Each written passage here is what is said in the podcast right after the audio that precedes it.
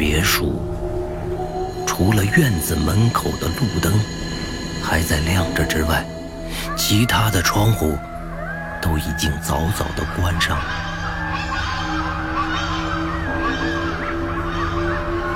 山里只有一些奇怪的动物在发出一些奇怪的啼叫。而住在这栋别墅中的人们，早就已经习惯了这种声响。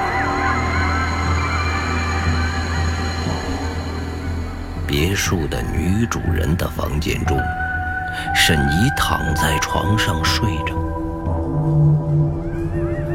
突然，一点点的声音把她吵醒，有一种恐惧充满了全身。她一下子从床上坐了起来，两眼惊恐地看着门口。但他卧室的大门在紧紧地闭着，门外的声音却令他足以不安。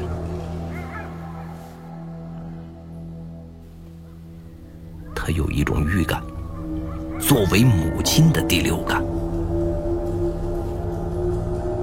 他感觉到的，门外的那个声音是自己的小女儿冬青发出来的。这些天来，总觉得小女儿的行为神态都有一点奇怪，但是他始终都说不清楚，自己的女儿究竟为什么会这样呢？开始的时候，他会把这些问题归罪于大女儿买来的那两只看家护院的黑背。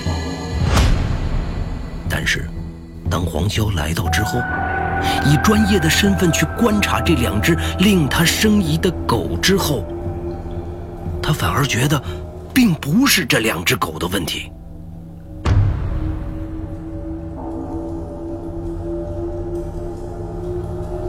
沈怡还在仔细的听着门外发出的声响，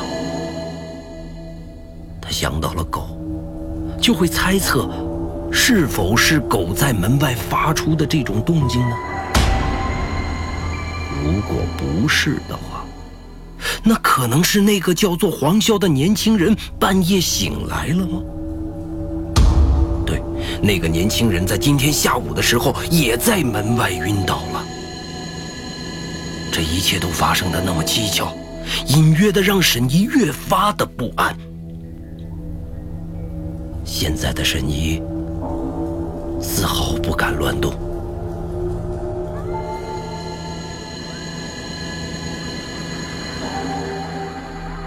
这种紧张的情绪引起了他第一次搬来这里后首次产生的焦虑感。他实在是太担心自己的女儿了。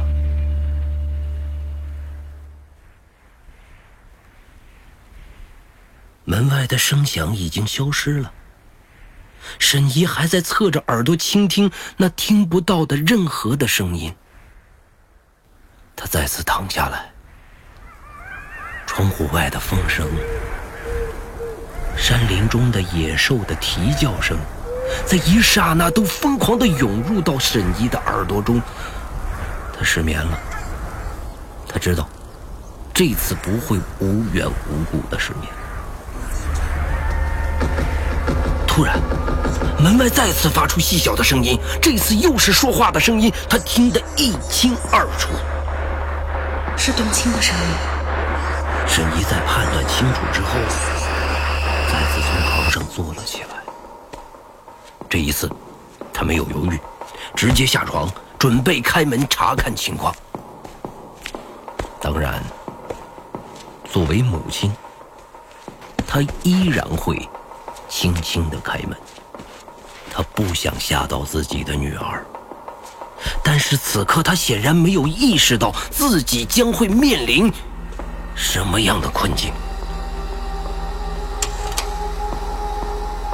沈怡慢慢的推开门，他不想惊吓到冬青。随着门开的越大，冬青说话的声音也越来越清晰。沈怡透过门缝冬青的背影，站在楼梯口，背对着自己，与空气喃喃自语。沈怡极力的想去听清楚冬青在说什么，但是冬青的发音嗡嗡的，始终都听不清楚。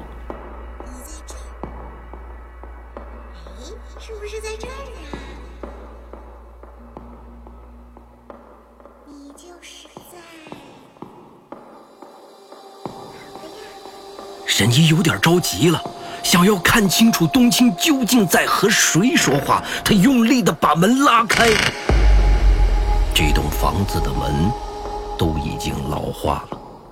沈怡开门的时候，门的轴承不合时宜的发出了吱的很响的声响，整栋房子都传来了吱的响声，声音巨大。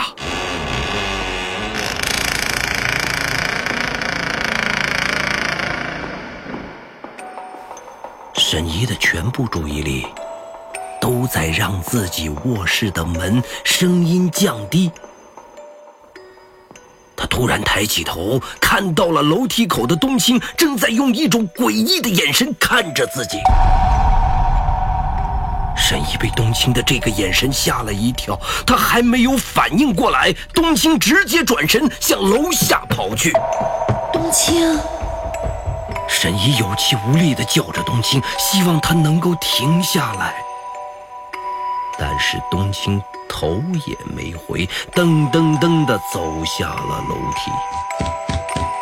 沈怡赶紧追上去，在楼梯口，他犹豫了一下，随即对孩子的爱战胜了未知的恐惧，向楼下走去。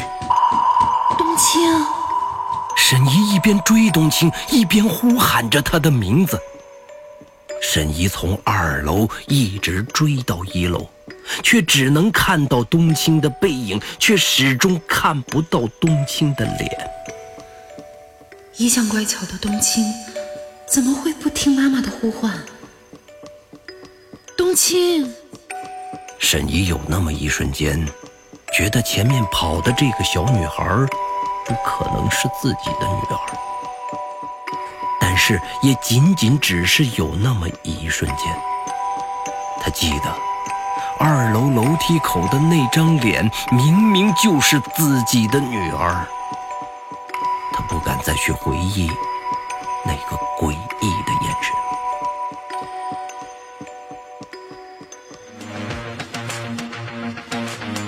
原界一，记忆之谈，作者刘昌新。播讲：冯维鹏。本作品由刘昌新编剧工作室出品。您现在收听的是第三季第九集。沈怡追到了一楼，看到冬青正在开一楼的大门。冬青，沈怡再次呼唤冬青。但是身体却僵持在那里，不敢上前，只能一步一步的向前挪动。你要去哪里？冬青没有回答，一直在掰那大门的锁。沈怡就保持着这样的速度，一步一步的向前走，慢慢的靠近冬青。为什么不去睡觉？回答我！冬青突然停下手中的动作，一直面对着门站着，没有回头。突然，冬青在轻声的哼着一首儿歌。这首儿歌是沈怡从来都没有听过的，冬青也从来没有唱过的，甚至儿歌的歌词用的语言都是沈怡从来没有听过的。沈怡被冬青突然的哼唱吓在了原地。沈怡看着背对着自己的冬青，内心终于绷不住。开始掉下来眼泪。冬青，你这是怎么了呀？你转过来呀，看看妈妈，妈妈很担心你呀。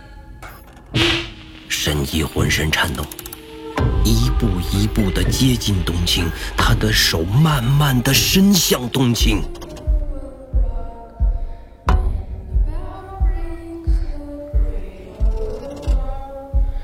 沈怡的手按在冬青肩膀上的时候，在按下的一瞬间，冬青也停止了哼唱。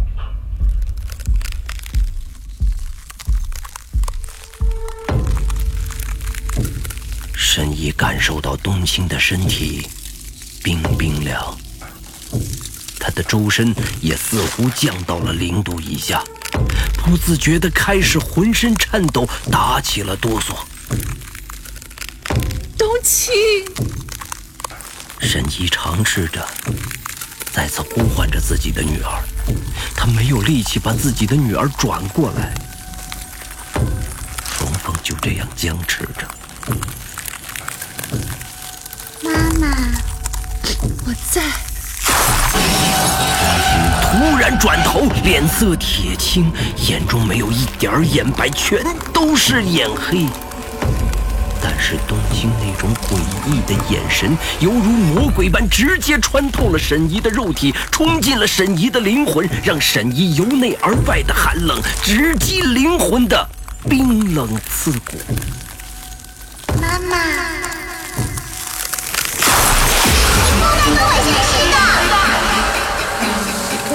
冬青转身，用着不属于他年龄的力气把沈怡推倒在地，然后用力把门锁跑出了这个屋。冬青，沈怡泪流满面，再一次喊了一声自己女儿的名字，随即向外追去。在大厅中，一直怂到猥琐的两只黑背也跟着沈怡跑了出去。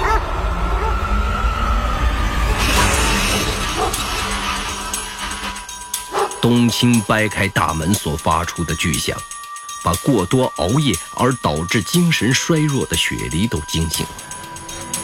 他走出来，看到一楼的前门敞开着，往远处看，发现了母亲的背影，伴随着几声大黑和小黑的叫声。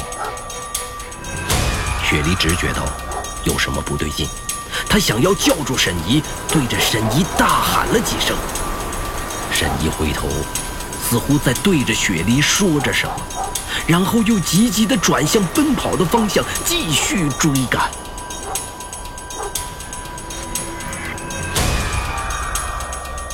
雪梨意识到，母亲这样的状态，一定是发生了非常严重的事情。她想也没有想，便直接冲进了这黑夜中，去追赶沈怡。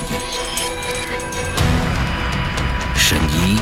越走，刚才对着雪梨大喊，让她在家里等着，不要出来。他稍微的一点点的失误，就会跟不上冬青的步伐。而刚才冬青的表情历历在目，他只想追到冬青，然后赶紧离开这栋房子，永远永远都不会再带着孩子回到这里。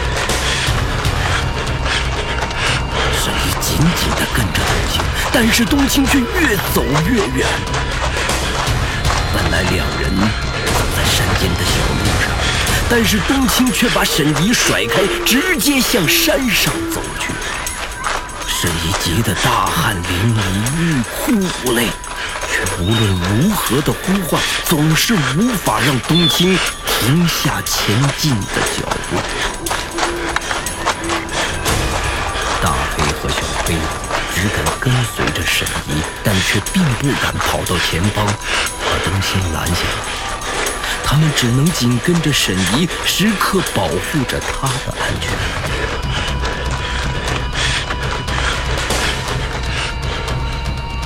山中越来越黑，仅仅依靠着月光是无法看清楚冬青的身影。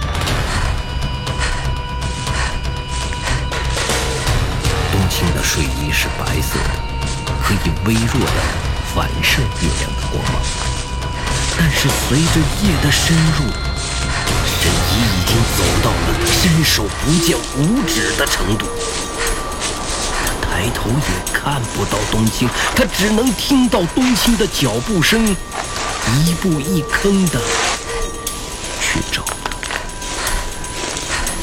现在的沈怡也不敢再呼唤冬青了，他生怕自己的声音盖过了孩子的脚步声而失去他。但是，已经黑的连声音似乎都听不到。沈怡把冬青灯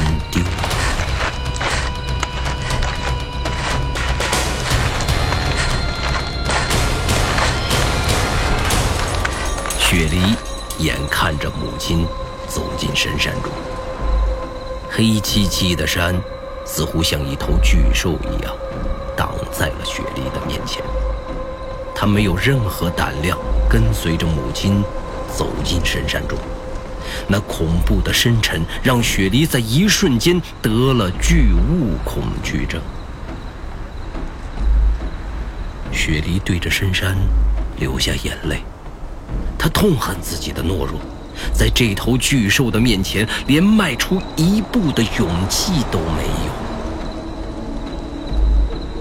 他的心理阴影时刻笼罩在他的心头，而那恐怖的景象成为了他永远都不能分享的秘密。在今天的这个夜晚，他眼睁睁地看着自己的母亲走进了深山中，唤醒了他内心的恐惧。巨物恐惧症，是他心中秘密的一种变形。雪梨慢慢的蹲在地上，他数次鼓起勇气，但是每次抬头都被这恐惧的深山给挡了回去。他甚至连抬头看一眼的勇气都没有。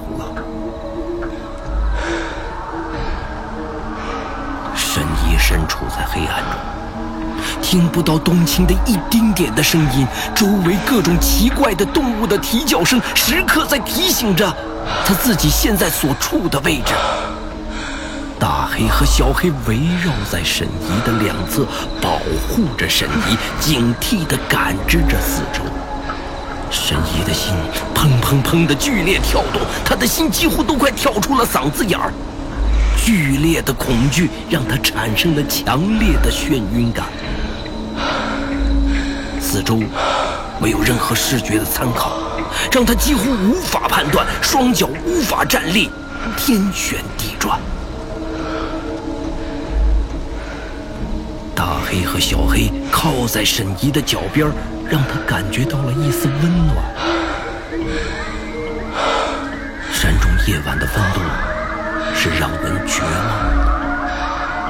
我把女儿丢了，我把女儿丢，把女儿丢了，我把女儿丢，我把女儿丢丢了，我把女儿丢了，我把女儿丢。这句话不断的在沈怡的脑中盘旋，他不能原谅自己刚刚为什么不抓住自己的女儿。现在的沈怡蹲下来，狠狠地抓着大黑和小黑的皮毛。这种用力是无意识的，只是痛苦的一种外在反应。大黑和小黑吃痛，发出低低的呜呜声。沈怡听到这种呜呜声，才意识到自己在狠狠地抓着两只狗背上的毛。他赶紧松开了手。大黑和小黑用头靠在沈怡的身体上。他在两只黑背的依靠下，慢慢的恢复了理智。他现在仔细看，能够看到一点点的路况。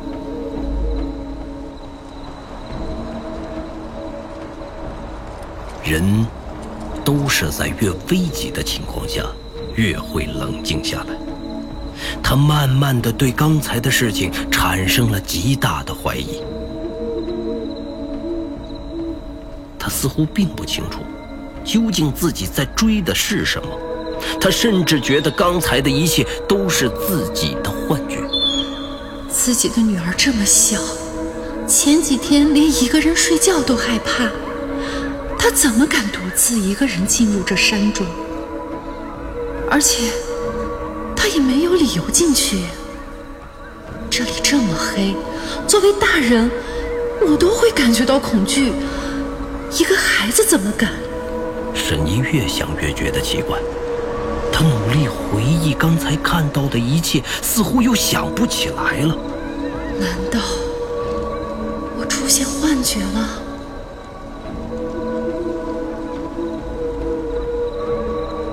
大黑、小黑，冬青跑上去了，你们能找到他吗？沈怡尝试着告诉这两只聪明的狗。大黑和小黑只发出呜呜的声响。似乎并不懂沈怡在说着什么。沈怡似乎能够听懂大黑和小黑所发出声音的意思。他有点头痛。难道我又犯病了？沈怡开始不断的摇着头，想要把自己头脑中那个怀疑自我的思想摇出去。七，冬青，我的女儿，我女儿啊，我的女儿丢了，我的女儿啊，啊，你，你们，他的余光看到了四周的树林中站着很多个自己，都在默默的看着自己。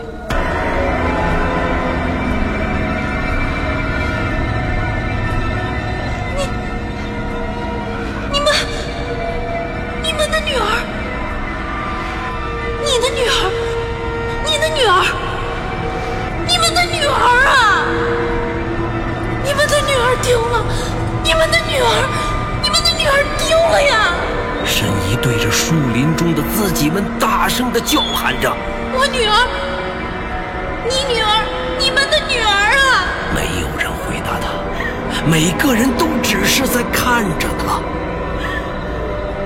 我，你女儿，你的女儿，你们的女儿，你们，我的女儿丢了。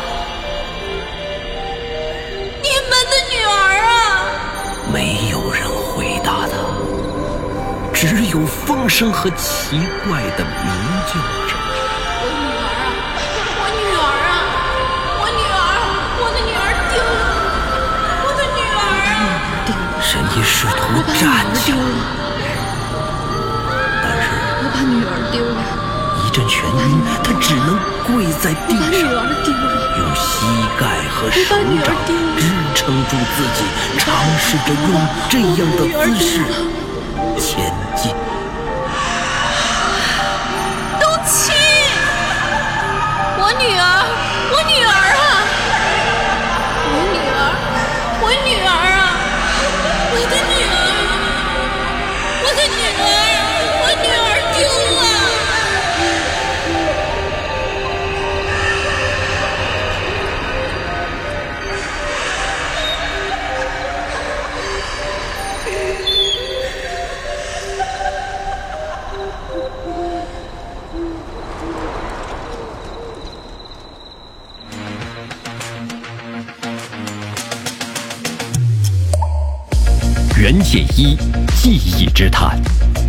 集更精彩，期待您的继续收。